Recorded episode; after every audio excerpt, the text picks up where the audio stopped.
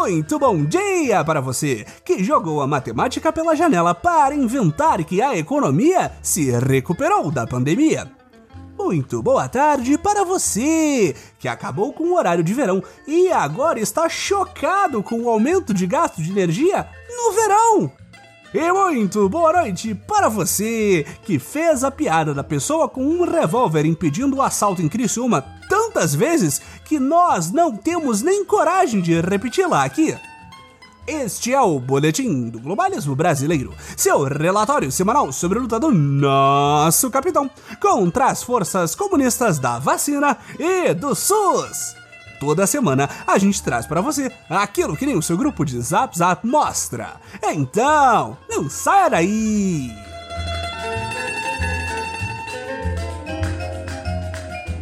Patriotas, apesar de nunca, jamais, em hipótese alguma, tenhamos menosprezado a devastadora pandemia de Covid-19, a chamando de gripezinha tal qual o presidente agora jura que não fez incontáveis vezes, os malditos comunistas continuam acusando a nova era de não levar o problema a sério. E qual foi a surpresa de todos quando no começo desta semana nosso logístico ministro da Saúde anunciou o plano mais patriótico do Brasil para salvar o povo da gripe coronavírus mortal? Na última terça-feira, nosso general-ministro Pazuello veio a público acalmar os ânimos da meia dúzia de brasileirinhos que ainda levam a pandemia a sério. Segundo o general de três estrelas que fica atrás da mesa com o SUS na mão, nossa pátria amada e idolatrada Salve Salve já está planejando a vacinação para acabar com esse pânico totalmente desnecessário, dizer, com a terrível pandemia. Parabéns, general, ministro!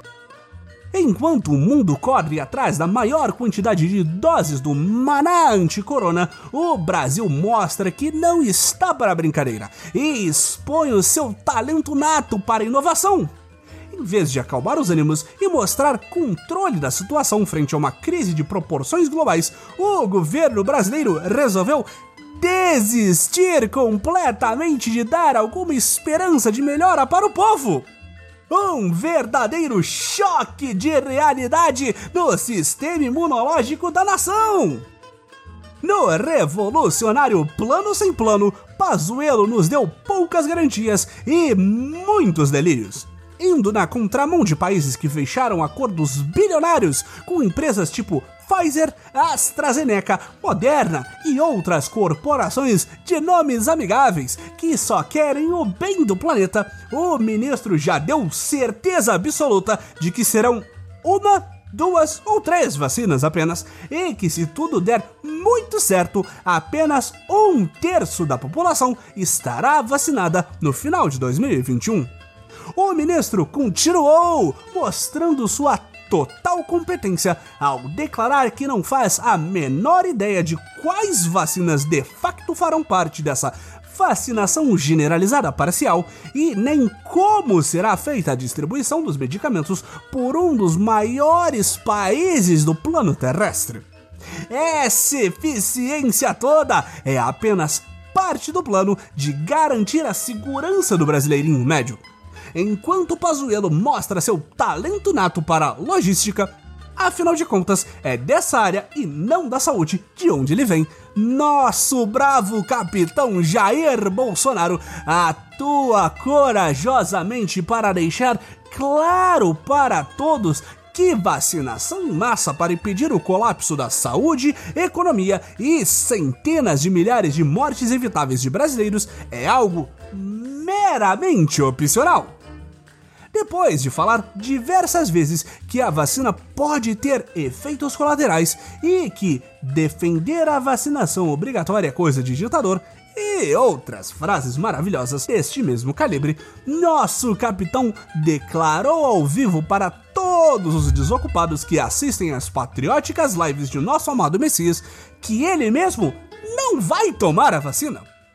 Sim, patriotas! Nosso sol, nosso guia amor, a qual milhões de brasileiros depositaram sua fé e receberam em troca memes e fake news no zap, vai dar o exemplo e vai tomar vacina coisa alguma! Imagine o efeito positivo que este apoio público vai trazer para seus lacaios. Digo, seguidores acéfalos. Digo, patriotas de bem! É assim que vamos vencer o coronavírus, com falta de planejamento e negacionismo. Vai dar super certo. Mas no que importa, seguimos firmes e fortes. Inventar mentiras para justificar os 3 polibilhões de comprimidos de cloroquina estocados pelo governo. Afinal de contas, se o povo grita não queremos a vacina, nós temos a cloroquina, nós temos que ajudar, porque a voz do povo é a voz de Deus!